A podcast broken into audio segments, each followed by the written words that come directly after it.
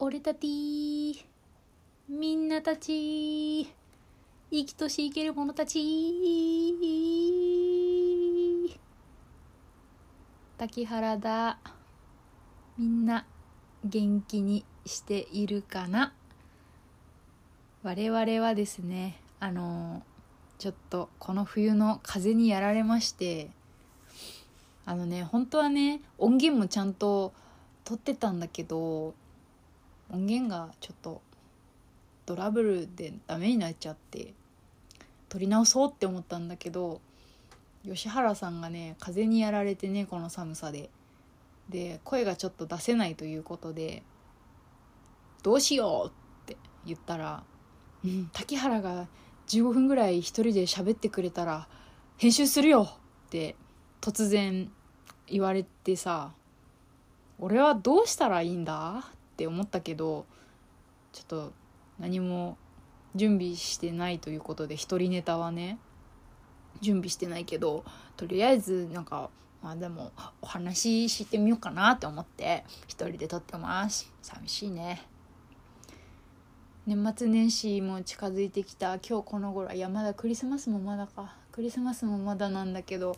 みんなたちはクリスマスは何をしてお過ごしの予定でしょうか？竹原は今シフトを見てみたら仕事だった。イブもクリスマスも仕事だった。家に帰って寝るしかないんですけれども。うんお正月もね竹原はあのお仕事であるということがもう決まっていてさしゃかりきに働く予定なんですけれども今の竹原のお仕事こう特に冬とかはねかなり忙しいのであんまりねこう年末年始に家族でワイワイみたいなのがちょっとできないなーって思ったんだけどでも一人暮らしを始めて10年ぐらい経つんだけど最近気づいたんだけどマジで人と暮らすとかができなくなってきてるかもっていうね危機感を勝手に覚えているんだけれども一人暮らし歴長いみんなたちはどう思いでしょうか？なんかさたまに竹原実家に帰るんだけどあのいつも一人であの狭い部屋にいるからそれが普通になってるからさ帰省したらさ一人部屋よりさ広い空間だしさあとなんか人間がさ自分よりいっぱいいる一人じゃないじゃん。家族がいるから実家だから。人間がさなんか45人いるからさなんかびっくりするわけ。実家帰る時に。くつろいでたらさスーって今にさ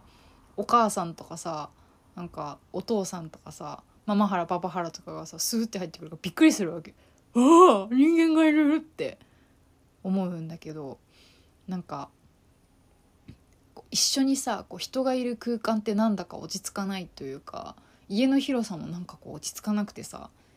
こう実家のソファーってさ一人だけが座るものじゃないからさまああの何人かが座れる仕様になってんだけど、まあ、ちょっと当たり前のこと言ってるんだけど 34人が座れる仕様になってるじゃん。あの実家のソファーって。でもさ34人であの普段何かに座ることがないからさなんかびっくりするしさすごいなんかこう落ち着かないんだよね。なんか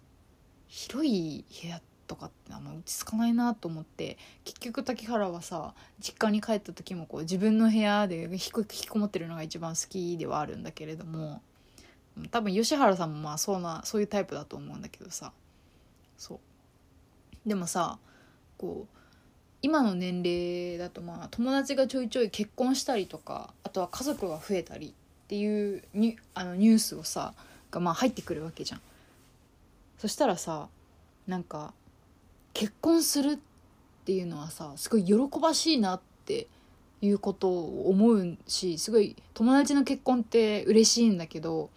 それと同時に思うのがさはあこいつ2人でこう暮らすという覚悟を決めたのかって思ってさなんかそれすごいよね。2人で暮らすってさすごいよ。自分のさ自分だけの空間だったところにさ人が入ってくるわけじゃん。でもしくはまあ自分がその人の空間の中にさ「どうもよろしくお願いいたしやす」っつって入っていくわけでしょ？すごくないか？それって。でね滝原はね最近思うんだよね。なんかこうだってさ風呂とかさご飯とかさこう一人暮らしだとさ好きな時間に好きなものを食ってさ好きな時間に風呂に入ってさ好きな場所で寝れるじゃん。でもさそれがこうできなくなるというかさこう誰かと暮らすっていうのはさこうやっぱ制約があるなって考えた時に今この一人暮らしがどれだけ自由なのかなっていうのをさ改めて感じるところなんだけれどもどうだろう。なんか寂しがり屋の人はさいいと思うんだよね。そのわりかしこうちょっといつも人がそばにいないと寂しいなっていうタイプの人はその結婚しても結婚した方がさ仲良くやっていけるのかなってこう楽しいのかなって思うんだ。日々が充実しそうだなって思うんだけどこう一人がめちゃめちゃ好きな人って結婚した時ってなんかどう過ごすなんか戸惑わないのかなってね。竹原はね最近気になってるんだけどまあでも周りの結婚した人たちの感じ様子を見ているとまあわりかし人と暮らすことに抵抗はなさそうだからあ人と暮らすのに抵抗が生まれてしまった竹原はうん結婚できないのかしらとかね最近思うわけ。まあでも多分してもしなくてもそれなりになんか幸せでいるんだろうなっては思うんだけれども。でもさ生きていく上でさこう幸せなこととかってさこう人それぞれだけれどもさなんだろう。誰かといってもさ一人でいてもさ寂しさってあるよね。みんなたちはどういう時に寂しいって思いますかね。竹原はでもなんかそういう寂しさっていうのもこう付き合うつもりで生きてきてるけれども。でもさその実家を出て思ったんだけど一人がさめちゃくちゃ楽しすぎてさあのホームシックとかにはなったことなくてその人に会いたいとか友達に会いたいとかはあるけどたまには帰ってみようかなとかねそういう気持ちにはなったりするんだけどあんまりでもホームシックとか家族がいなくて寂しいっていう気持ちはあんまりなくてそれを考えるともともと結構一人が好きなのかもしれない。竹原はそんなに友達もたくさんいるわけじゃないし。っていうことにね最近気づいた。うん。でもさ何にせよもっとこう怠け者だから一人で暮らすにしてもお金は欲しいけれどもあんまりあの仕事はそんなにしたくないっていうね怠け者なんだけれどもなんか今のお仕事はさ結構忙しいからさ好きなお仕事だけど忙しいからどないしようって思って滝原は最近日々を生きている。今繁忙期だからさ。みんなたちは。でも年末年始は忙しい人が多いよね。3月とかまではさバタつくみたいな人が多いよね。年度末だからさ。やだよね。12月って寒いから具合悪くなっちゃいそう。竹原もこの間胃腸炎になっちゃった。ずっとお湯飲んでたけど。みんなたちも病気には気をつけてね。でもさこうずっと仕事と家の往復だとさダメだと思って。ちょっと何か日常に変化が欲しいと思ってさ映画でも見に行こうって思った時にちょうど竹原の大好きな「ゲゲゲの鬼太郎」のさ「ゲゲゲの謎」の公開があったわけよ11月末ぐらいから。で見に行ったのこの間。あのねあれ PG12 なんだよ「ゲゲゲの鬼太郎」なのに。すごない？見に行ったらさでもさすごくてあの映画。もうね PG12 で本当に大丈夫そうっていうぐらい結構こう何て言うのかな。鬼太郎って完全懲悪だけどさ完全懲悪のなんてアンパンマンみたいなああいう単純な感じじゃなくてあれを見た感想としてはやっぱなんか人間って救えねえっていう感情がめっちゃ湧いたなっていう気がしました。でもなんかこう人間って救えねえとかそういうこうなんだろう醜さみたいなのって鬼太郎の作品のなんか結構根底にずっとある気がしててあの竹原鬼太郎ガチ勢だからさなんか原作へのリスペクトみたいなの超感じました。ちなみにこの映画の話またね吉原が喋れるようになったらちょっとみんなにもしたいなと思うのでお楽しみになさってお待ちくださいませ。すげえ映画だってよマジで。一言で表すならばなんだろう。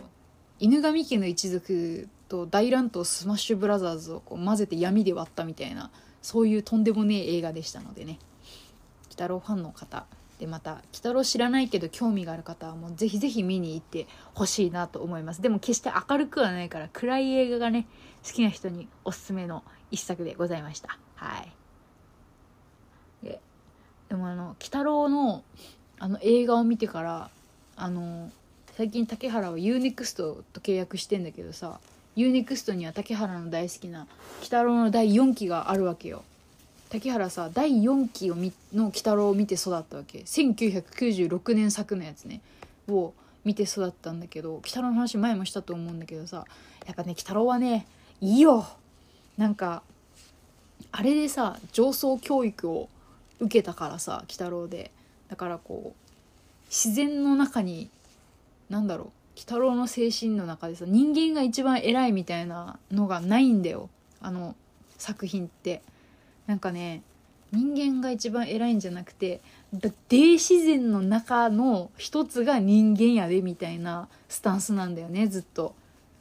それでこう例えば自分たちの私利私欲のために自然を破壊するとかなんかこう眠っとった妖怪の住処をこう奪ってしまうとか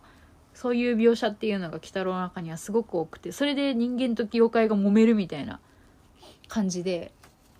でその揉めたのを鬼太郎がまあまあまあまあ落ち着きなすってっつってなんか取りなすことが多くってなんかあいつコンサルみたいな感じなんだけどでもなんか4期の鬼太郎は結構人間に味方をするんだけどアニメのね6期とかの一番新しい鬼太郎はもっとこうあのクールというかちょっと原作寄りな感じでさ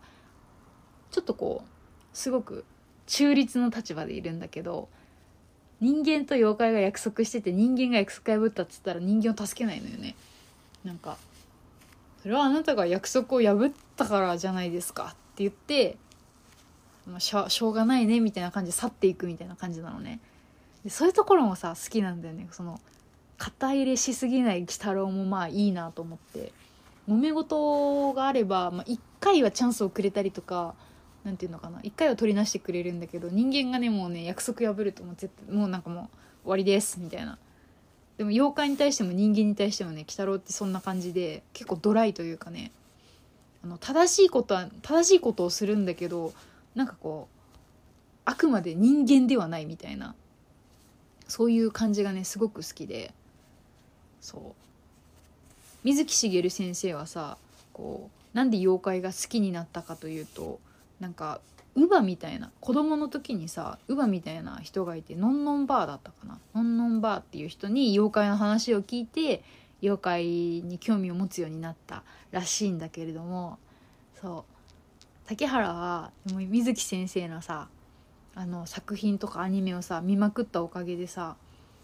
こう目に見えないものっていうのをなんかこう大事にできるというか目に見えないものもあるかもしれねえみたいなそういう気持ちでをねずっとちっちゃい時からさ持てる人間だったのでそうなんかさお化けとかあんま信じてないっていう人はいると思うんだけれどもまあ、竹原はこう別に見えるわけじゃないけどいるといいなって思ってる派だからさなんかいた方がワクワクしない？お化けもこう幽霊とかあとなんか宇宙人とか